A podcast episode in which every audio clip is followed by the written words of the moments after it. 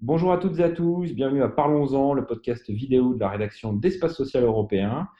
Cette semaine, euh, pour nous accompagner, nous avons euh, Dominique Libaud, directeur de l'EN3S, président du Haut Conseil de financement de la protection sociale et ancien directeur de la sécurité sociale.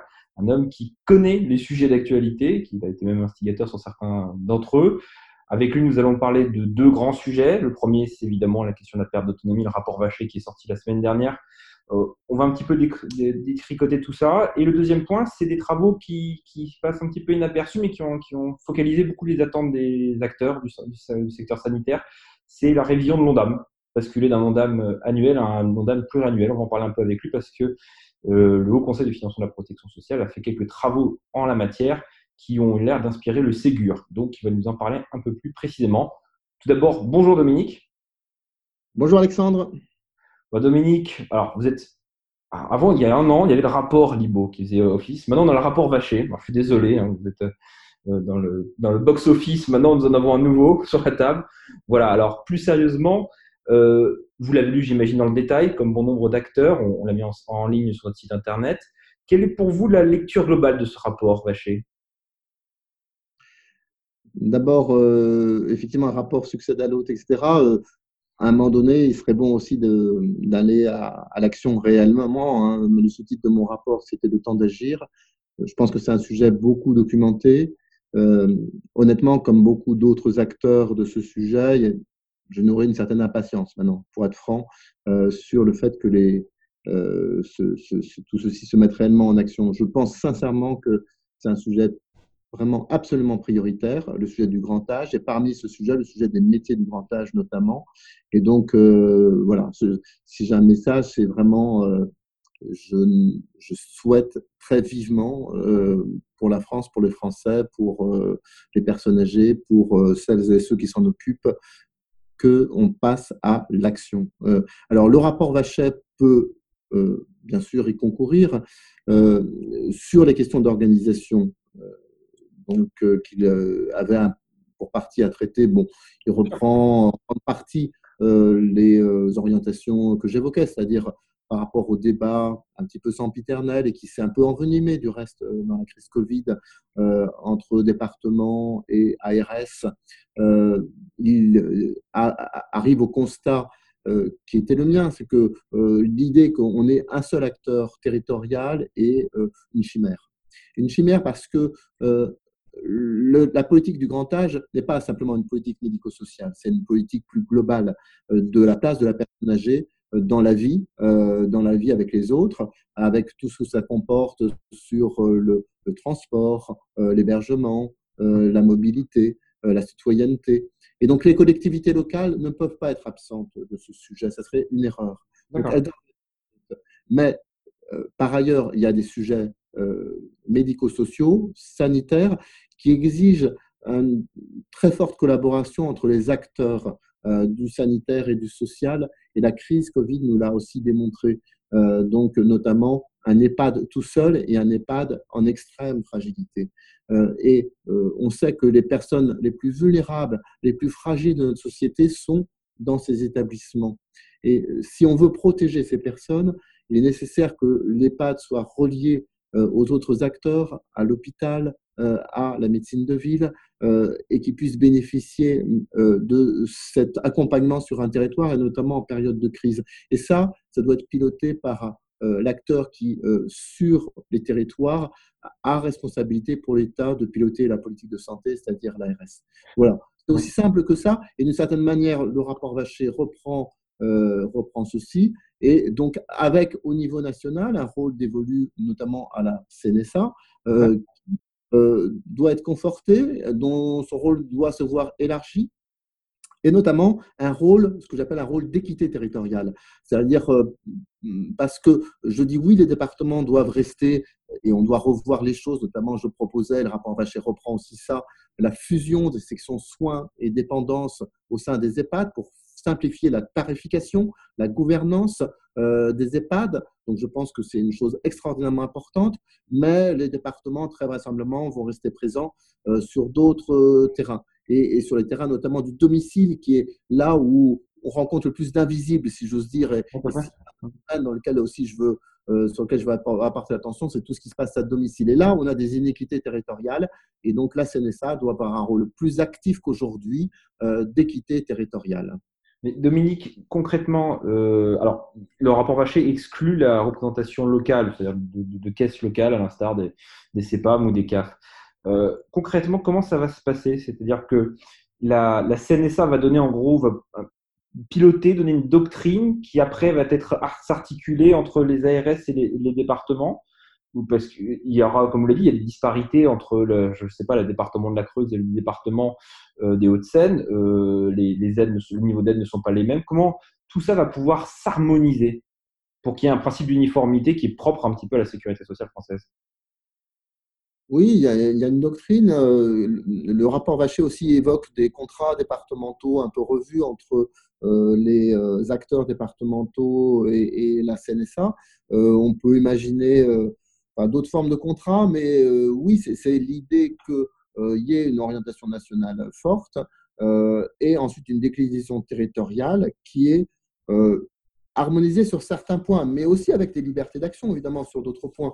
Euh, et, je pense que tout l'enjeu, c'est d'arriver à concilier une solidarité nationale avec euh, aussi une certaine euh, liberté qui est ouverte aux acteurs territoriaux, parce que sur les prestations monétaires, il doit y avoir homogénéité, mais ensuite, il y a construire des services qui peuvent être non pas différents, mais en fait s'adapter aux, différences euh, des, populations. C'est évident qu'en population rurale ou en population urbaine, euh, ce n'est pas tout à fait la même chose. Et donc, on doit euh, se, donner la liberté d'action de, sur le plan territorial. Et c'est ça qui est l'enjeu, je trouve très intéressant de cette cinquième branche, c'est de construire une protection sociale nouvelle qui certes, euh, il y a l'idée de solidarité, nationale, l'idée de droit objectif et d'homogénéité, d'universalité, et en même temps euh, euh, la territorialisation de services. Et c'est ça qui est l'enjeu et savoir comment on va le construire. Je pense que le, contrat, effectivement, peut être une idée intéressante.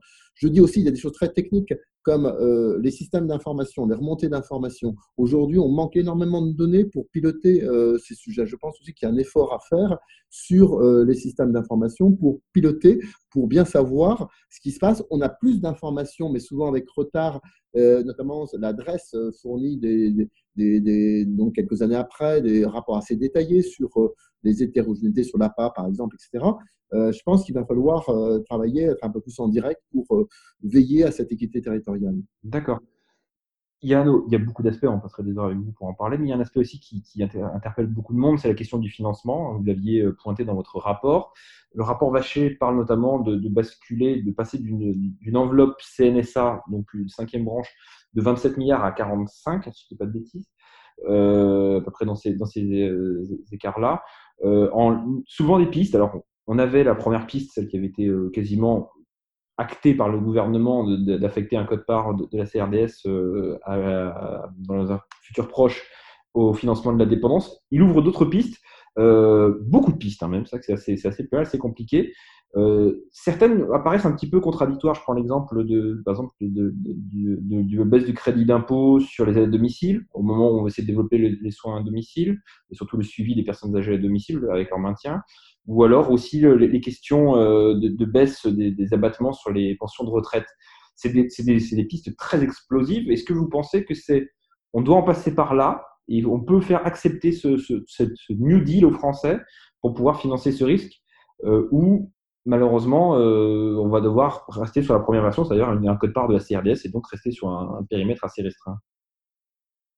Alors, le point commun euh, de, mon rapport à celui de Laurent Vacher, c'est que euh, celui de Laurent Vacher ne remet pas en cause d'abord l'idée globale des volumes de besoins de financement que j'évoquais dans mon rapport.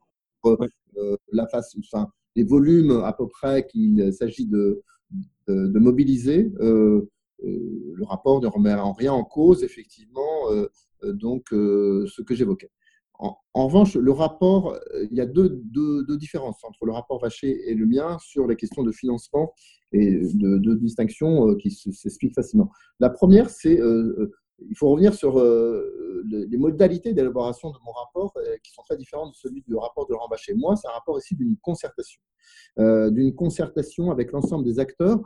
Et j'avais un atelier financement qui était avec les administrations financières, euh, pilotées d'ailleurs par la directrice de la sécurité sociale de l'époque, avec le directeur de l'INSEE, euh, mais avec l'ensemble des acteurs. Et j'essayais d'émettre ensuite des propositions qui euh, faisaient un peu consensus au sein de cette concertation.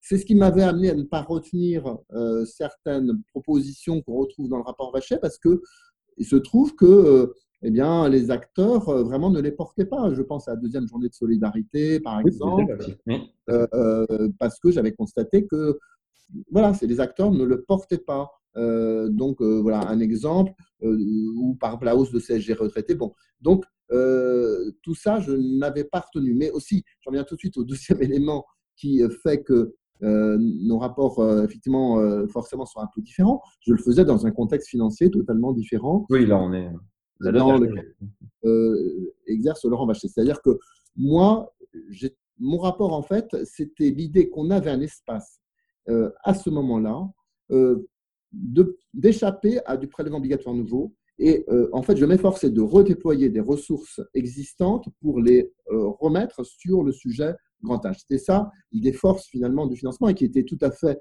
plausible à l'époque, parce qu'on avait la perspective d'excédent dans un certain nombre de branches, parce qu'il y avait la perspective de fin de la CADES. Donc voilà, l'idée c'était ne, euh, il faut mobiliser les ressources post-CADES, euh, il faut voir, etc. Et faisons une priorité au sein de la protection sociale. Et très honnêtement, j'étais aussi contre, euh, enfin, contre une idée, enfin une idée, une réalisation hein, du gouvernement en cours, qui était parce qu'il faut rappeler que le, la hantise euh, de ceux qui pilotaient les finances publiques à l'époque, c'était les excédents possibles de la Sécu. Et donc, euh, ils avaient commandité un rapport à, M. Charpie et M. Dubertret pour dire comment on peut rompre enfin, avec cette idée d'excédent et notamment rompre avec l'idée de compensation intégrale des allègements donc, à la Sécu que j'avais reçu à introduire lorsque j'étais conseiller de Mme Simone Veil. Euh, et euh, voilà, je trouvais ça fou, honnêtement, euh, cette, cette idée, à la fois par rapport au sujet dépendance, mais aussi par rapport à l'idée de la possibilité de crise. Je ne savais pas quand une crise arriverait, évidemment, mais je savais qu'elle arriverait. C'était évident. et je trouvais absurde, absurde de désarmer ainsi la sécurité sociale face à une crise économique dont je savais qu'elle allait arriver. Ça, j'ai évoqué dans le Surtout qu'on a vu, on a vu l'expérience dix ans précédemment avec la, crise bancaire et les conséquences euh, sous l'ère oui, Sarkozy. Des années et des années, euh, effectivement, à s'en remettre. On est obligé de euh, d'avoir des objectifs de dépenses qui sont inférieurs à la progression de la richesse nationale parce que il faut on part de déficit etc et en fait ça crée une tension sur notamment les dépenses de santé qui à la fin est très très compliquée on, on, est obligé de mobiliser des ressources pour la dette enfin voilà pour X raisons, je, disais, euh, en cas d'excédent, eh ben, faisons des réserves, et les réserves sont euh, euh, absolument essentielles pour pouvoir faire face aux crises futures. Et je déplore énormément, effectivement, que ce n'est pas été euh, ça soit toujours pas dans la culture effectivement de, des finances sociales françaises et des pouvoirs publics effectivement de cette politique de réserve quand ça va bien pour permettre de faire face aux coups durs quand ça va mal. Euh, donc euh, voilà. Et, donc pourquoi effectivement donc évidemment Laurent Vachet lui il trouve une situation totalement différente et donc il fait le listing un petit peu donc de ce qui est possible, mais malheureusement et d'ailleurs, c'est pour ça que le gouvernement dit ben, on va mettre ça en discussion, mais évidemment, il est, très pas qu'il ne prenne aucune décision maintenant, puisque le gouvernement lui-même dit pas de prélèvement obligatoire pour l'instant. Donc, euh, et euh, on a un listing de. Alors, c'est pas inutile pour euh, la discussion pour l'avenir, etc. Mais on voit bien qu'on est aujourd'hui dans une situation extrêmement compliqué et rendu encore plus compliqué par le choix qui a été fait par le gouvernement euh, de, de, de, dire euh, donc en priorité on va rembourser le déficit, euh, la dette passée et donc proroger la CADES, qui fait que les, la CSG, la CSG disponible à côté 2024, eh ben, elle est priorisée là-dessus, non pas sur les équilibres futurs ou sur la dépendance. Voilà, c'est un choix, mais qui forcément fait que les possibilités sont Dominique, juste un petit mot, après on va passer sur, sur, la question de l'Ondam, parce que ça fera le lien un peu sur la question de finance. J'imagine que vous devez être déçu de voir que les arbitrages font que encore une fois, le projet de loi qui était attendu à fin 2019, après à fin 2020, le projet de loi autonomie serait plutôt 2021, premier semestre. Il n'est pas temps d'agir rapidement là-dessus? Moi, je, l'évoquais d'emblée hein, par rapport au rapport Vacher. C'est vrai que moi, je pense que, euh, enfin, il aurait, enfin, il aurait été même avant la crise Covid. C'est-à-dire qu'encore une fois, euh, c'est fort dommage que tout ce mouvement, euh, cette dynamique, notamment cette dynamique en faveur des emplois, elle n'ait pas été mise en place très rapidement après mon rapport et celui de, de Myriam El vraiment c'est parce que bien sûr, il y a un sujet d'anticipation et l'anticipation, on pourrait dire, on a un peu le temps puisque euh, c'est surtout à compter de 2030 qu'il y aura un accroissement très sensible de, de la population des très âgés en France. Mais en fait, il y a un sujet dès maintenant, puisqu'il y a un problème euh, vraiment d'attractivité des métiers dès, maintenant et une fragilité des, établissements et des services euh, pour simplement assurer la continuité du service. Donc moi, je suis inquiet, pour être franc, je suis inquiet, et notamment si la crise sanitaire à nouveau s'aggrave, sur cette continuité de service avec des personnels, il faut bien dire, souvent épuisés donc c'est voilà, c'est très dommage qu'on n'en fasse pas une priorité. Alors, ce que je pense aussi, et je pense que le gouvernement n'y est pas totalement insensible, parce que je porte beaucoup ce discours avec Maria Comrie, c'est que des choses peuvent être faites sans forcément la loi. Euh, donc, oui, la loi est très importante. Il y a aussi ce qui peut être fait dès maintenant. Donc, j'attends des actes. Euh, donc, euh, sur ces dossiers, notamment métiers, euh, le plus rapidement possible, euh, parce que euh, je pense que, et plus la loi est retardée, parce qu'il faut bien dire effectivement donc son calendrier est décalé, plus il est nécessaire d'anticiper sur un certain nombre de sujets et avant tout le sujet des métiers. Et comme vous le dites, en plus, euh, c'est des, des, sujets qui sont sur du long cours qui ne sont pas des effets instantanés. On bascule sur le deuxième sujet. Alors, on va parler un petit peu de l'ONDAM. Alors, on est à une semaine de la présentation du PLFS a priori. Hein, on touche du bois. Ça, devrait être présenté au moins dans les conseils d'administration des caisses de sécurité sociale euh, d'ici la fin de la semaine prochaine, euh, selon nos informations. En tout cas, euh, il y a l'ONDAM. Alors, ce sera a priori, si on en écoute l'exécutif, la dernière année de l'ONDAM annuel. Il y a des travaux qui seront lancés donc dans les prochains jours, ou actuellement déjà un petit peu en cours au HCAM, mais qui vont s'appuyer sur ce que vous, vous aviez fait il y a un an. Le Conseil avait fait une série de formulations pour basculer d'un ONDAM annuel à un ONDAM pluriannuel. Question très simple, Dominique. Pourquoi? Est-ce que ça fait sens? Parce que l'ONDAM annuel euh, vraiment freine la progression, l'amélioration de notre système? En tout cas, on se, rejoint. Je ne suis pas sûr que les, les acteurs euh, du Ségur Santé aient tous lu attentivement le rapport à, euh, mais on se rejoint effectivement, et en tout cas, effectivement, certains, certains oui. Mais on se rejoint évidemment sur l'idée que enfin, il y a un sujet essentiel de, de mieux situer le débat démocratique sur ces sujets-là. Ce que je disais, c'est que la façon dont euh, on présente le sujet au Parlement est trop exclusivement financière et trop euh, exclusivement financière dans euh, une vision très court-termiste. Et ce n'est pas compatible avec une, bonne gestion de notre système de santé dans la durée. Ces sujets santé doivent forcément être pris dans la durée, y compris dans le retour sur investissement euh, qui euh, permet effectivement de maîtriser la dépense. Il y a très peu de sujets euh, intelligents dont le retour sur investissement est dans l'année. et en, en, ayant cette, cette, ce mur de l'annualité, eh bien, on se limite d'une certaine façon à, à des à des, à des postes d'économie que j'ai parfaitement identifiés, puisque j'ai pendant dix ans euh, piloté des voies de financement, donc je sais très bien, et, honnêtement, euh, une loi de financement, en réalité, moi, je peux la faire en une demi-heure parce que. Euh, c'est gentil. Mais c'est vrai, c'est votre prédécesseur, successeur nous l'avait précisé, enfin, qui maintenant était directeur de l'ACTAM, nous avait dit aussi qu'il y, a, il y, a des, il y a des mécanismes. Voilà notamment les postes d'économie euh, sur 10 ans et tout ça, vous allez trouver le médicament, euh, parce qu'effectivement, on peut faire des économies assez rapides sur le médicament, euh, sur le prix du médicament. donc, ensuite, c'est le quantum, effectivement, qu'on met, etc.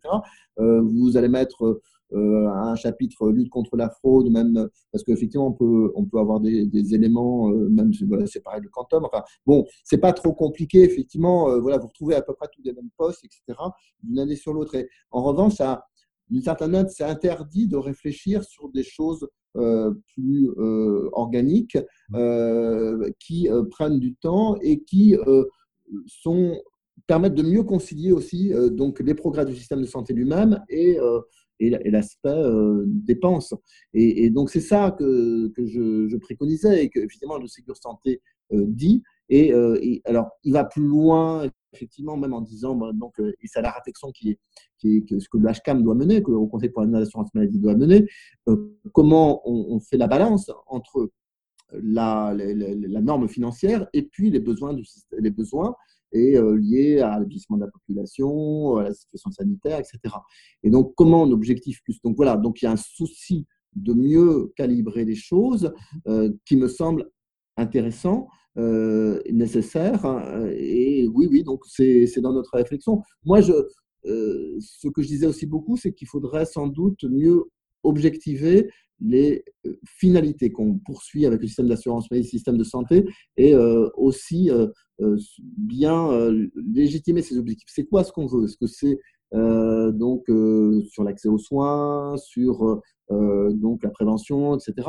Il faut identifier finalement mieux ce qu'on veut et comme ça on peut dépenser utilement. Il y a aussi par exemple quelque chose qui ne figure pas aujourd'hui dans la loi de financement ou les annexes, c'est tout simplement euh, ben, l'attractivité des, des, métiers liés au système de santé. Donc, euh, or, effectivement, pour qu'il euh, y ait un système de santé qui marche, il faut aussi donc des professionnels. J'en parlais pour le grand âge, mais c'est en partie vrai pour à l'hôpital. Le problème de la couverture territoriale, etc., qui bon aussi peut, peut être posé. Donc, il faut voilà, il faut dire ce qu'on souhaite et ensuite être cohérent cohérent entre les objectifs et les moyens. Et je pense que ce sujet de la cohérence, il est au cœur euh, de la démocratie, du débat public. C'est là que, honnêtement, on a énormément de progrès à faire. Et donc, on doit essayer de, de construire des outils qui permettre à notre système démocratique de mieux gérer cette cohérence, parce que euh, ce, que, ce, dont, ce, dont souffre, je pense, la démocratie, c'est en partie que les gens ont l'impression que oui, il y a du discours, mais ensuite tout ça, ça ne suit pas et c'est pas cohérent. Donc voilà, comment on retrouve de la cohérence, c'est très important. D'accord. Bah, merci Dominique pour avoir synthétiser en trois minutes à peu près euh, vos, travaux qui vos conseils. C'était très clair. Son, on, suivra ce dossier, hein, c'est un sujet de long cours. Hein, ce ne sera pas dans, les prochaines semaines qu'on verra les, premiers arbitrages, premières recommandations du HK, mais ce qui aura été retenu par le gouvernement sera plutôt sur le premier semestre 2021, selon la feuille de route établie par le Ségur de la Santé. Bah, Dominique, merci beaucoup de nous avoir accordé un peu de temps. Je sais que c'est un peu compliqué. Euh, le N3S va bien? Les élèves sont venus en classe, ils sont en téléclasse et comment ça se passe? Euh, on essaye le plus possible euh, quand c'est possible, de faire du présentiel, parce que bien sûr, on a fait du présentiel très rapidement. Euh, donc, pour les élèves et aussi en formation continue, on a beaucoup proposé de, de, formation en distanciel. Mais les élèves, honnêtement, ils nous disent c'est quand même mieux quand euh, on est en présentiel, quand on est en collectif.